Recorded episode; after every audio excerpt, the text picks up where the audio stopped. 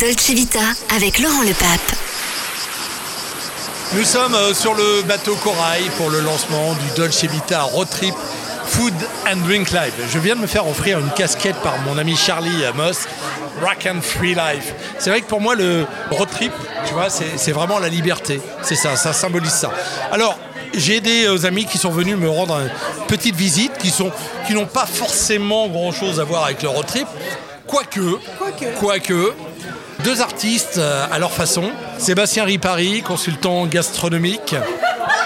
Le livre L'ami des chefs qui circule déjà depuis euh, un petit moment. Et puis Léa, pourquoi on te voit beaucoup à la télé en ce moment Parce qu'après avoir écrit beaucoup de chansons en tant qu'auteur pour la variété française et avoir passé tellement de temps en studio, puisqu'il s'agit aussi de musique dans la Dolce Vita, je suis devenue euh, ce que l'on appelle euh, une coach vocale et que je travaille avec France Télévisions sur, par exemple, l'Eurovision.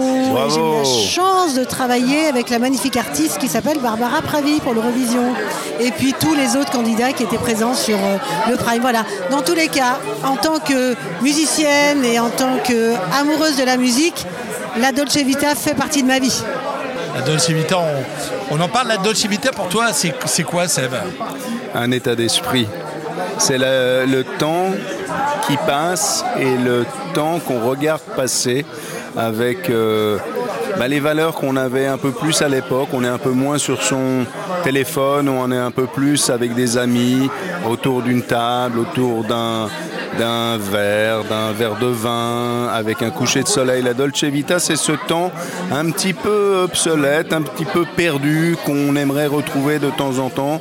On l'imagine en Italie, sur la côte vers Rimini, par là-bas, en train de grignoter quelques petites choses sympathiques et, euh, et prendre son temps, le temps de la vie. Mais quel poète Écoute, écoute, écoute la Dolce Vita, écoute. Yes.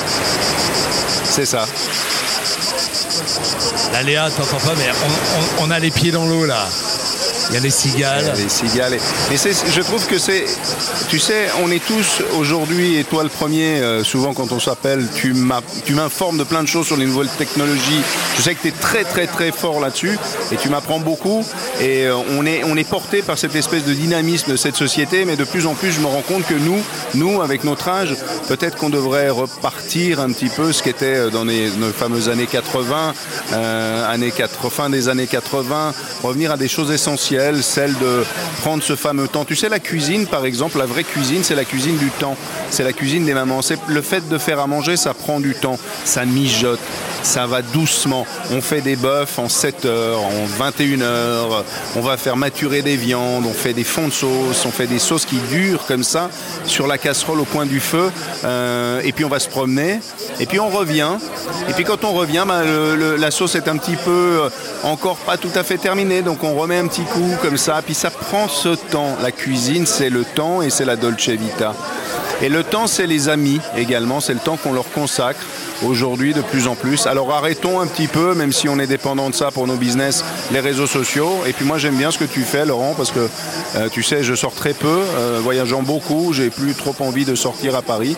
Mais aujourd'hui j'avais envie euh, de venir évidemment avec Léa parce que parce qu'on aime prendre le temps avec toi. Ce temps c'est celui de l'amitié, ça fait nous 15 ans, 20 ans qu'on doit se connaître.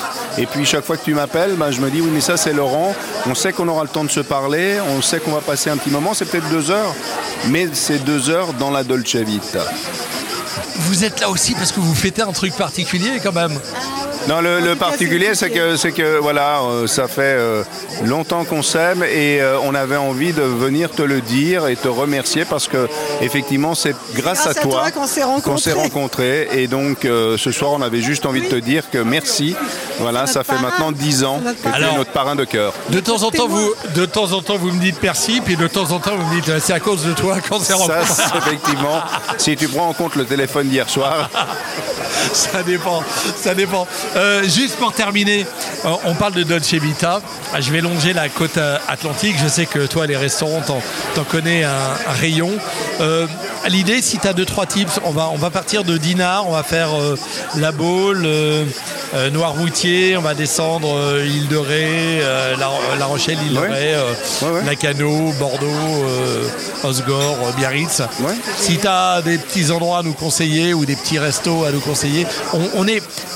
On, on est, on part sur la thématique food and drink. Ouais, ouais. Donc on va aller filmer euh, à la fois des chefs qui ont des recettes. Alors ça peut être des chefs étoilés, ça peut être des, des petits chefs qui ont des recettes euh, juste hallucinantes. Voilà, on n'est pas sectaire, on va aller vraiment partout. Il y, a- il y a plein de choses, de toute façon, sont, la France est riche de sa gastronomie et puis les régions sont riches de leur gastronomie qui font les gastronomies françaises ou la grande gastronomie française. Sur toute cette côte, évidemment, euh, c'est l'Atlantique, donc ce sont des gens un peu, un peu, un peu ruraux qui ont le sens euh, des vraies valeurs. Tu prends l'île de Ré, moi j'ai eu la chance de vivre pendant plus de 10 ans sur Ré. Euh, on retrouve euh, sur Ré, sur Oléron, ces genres de... Ils sont un peu bougons. Euh, par contre, quand tu leur parles avec le cœur, ils t'accueillent avec le cœur. C'est la même chose que pour les Bretons. On dit souvent, mes amis bretons me disent souvent breton tête de con. C'est des, têtes de con, effectivement, mais avec les cons. Quand vous passez le cap avec ces gens-là, il y, il y a des cuisines formidables. Il y a des gens qui ont euh, une transmission bien plus importante qu'on ne pense dans ces régions. Il faut savoir que la, cuisine bretonne, elle est reconnue dans le monde entier depuis des années. Alors on va parler des grands chefs. Évidemment, si tu vas à Noirmouth, il y a Alexandre Couillon. Euh, Couillon, c'est vraiment une famille, c'est le nom de famille de cette région. Ils sont très connus. Alexandre a deux étoiles Michelin. Euh, c'est un vrai, un vrai chef pêcheur. Si tu descends un petit peu plus bas, bah, tu auras Coutenceau, évidemment.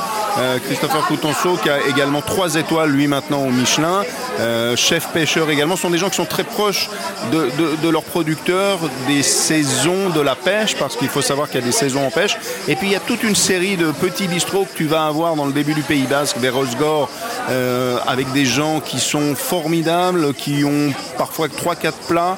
C'est ces cuisines que j'aime, c'est ces cuisines d'amis, c'est ces cuisines de partage, c'est ces cuisines de, j'allais dire, de rentrée de plage, où tu rentres avec les tongs, tu as été te promener avec le vent qui te, qui rentre comme ça sur le visage, et puis tout te pose, et puis tu tous les fruits de mer là-bas. Euh, c'est vraiment, puis tu les huîtres évidemment pour tous ceux qui aiment euh, de euh, euh, toute la qualité des huîtres. C'est vraiment bien. Et puis il y a des tas de petits produits qu'on a oubliés, par exemple le Pinot des Charentes, qui est un qui se merveille merveille, qui se marie merveilleusement bien. C'est un c'est un c'est un vin qui est tombé en désuétude, le Pinot des Charentes. On avait tendance toujours à dire oui, enfin ouais, du Pinot des Charentes quand tu arrivais à partir de La Rochelle euh, jusqu'à jusqu'à Ré. Et puis si tu cherches un petit peu, tu verras qu'il y a une histoire derrière le Pinot des Charentes. Il y a une histoire sur l'île de Ré. C'est un microcosme, euh, c'est des c'est des traversées. euh, Ça vient d'Angleterre, ça repart de l'autre côté du monde. Et puis cette méga mixologie pratiquement de, ces rencontres a fait de ces lieux formidables.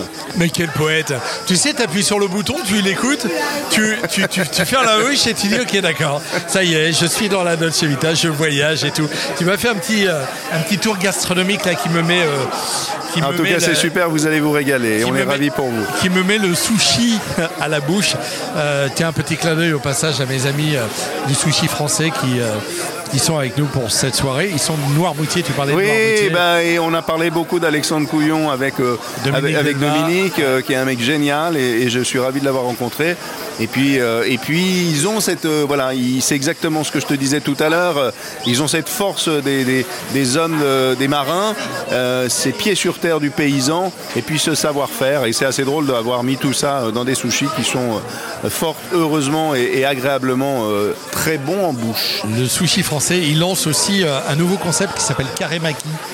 C'est bien. Non, non, mais je pense que je pense qu'il y a des, des volontés de faire bien. Et puis il faut savoir que bah, le poisson, le, le- tout ce qui est sushi, euh, sashimi et autres, là-bas c'est le poisson. On a toujours tendance à vouloir revenir depuis le Japon, euh, puisque c'est vraiment les fondateurs de, de- des sushis. Ça vient surtout du fait qu'il n'y ait pas beaucoup de bois au Japon. N'ayant pas forcément beaucoup de bois par rapport au, nombre d'habitants, eh bien ils devaient cuisiner sans feu. Donc ils ont commencé à manger bah, des poissons crus par exemple. Et puis ensuite on sait qu'ils sont partis, ils ont traversé. euh, parce qu'on oublie que le- bah, d'en face du Japon, tu as un pays qui s'appelle le Pérou.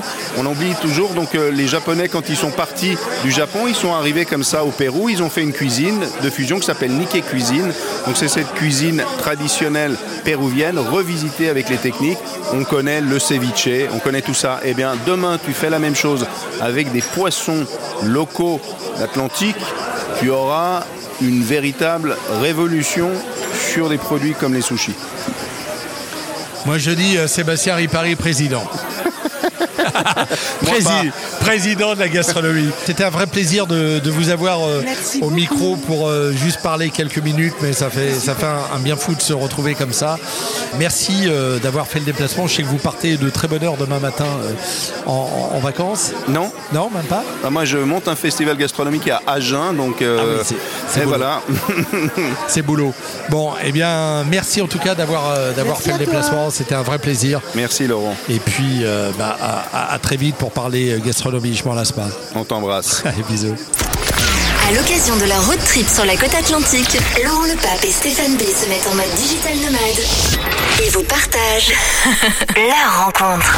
Des stories, des reels, des podcasts et des lives chaque jour pour vous faire vivre la route et l'aventure. Dolce Vita. Dolce Vita. Dolce Vita. Le road trip Food and Drink Live.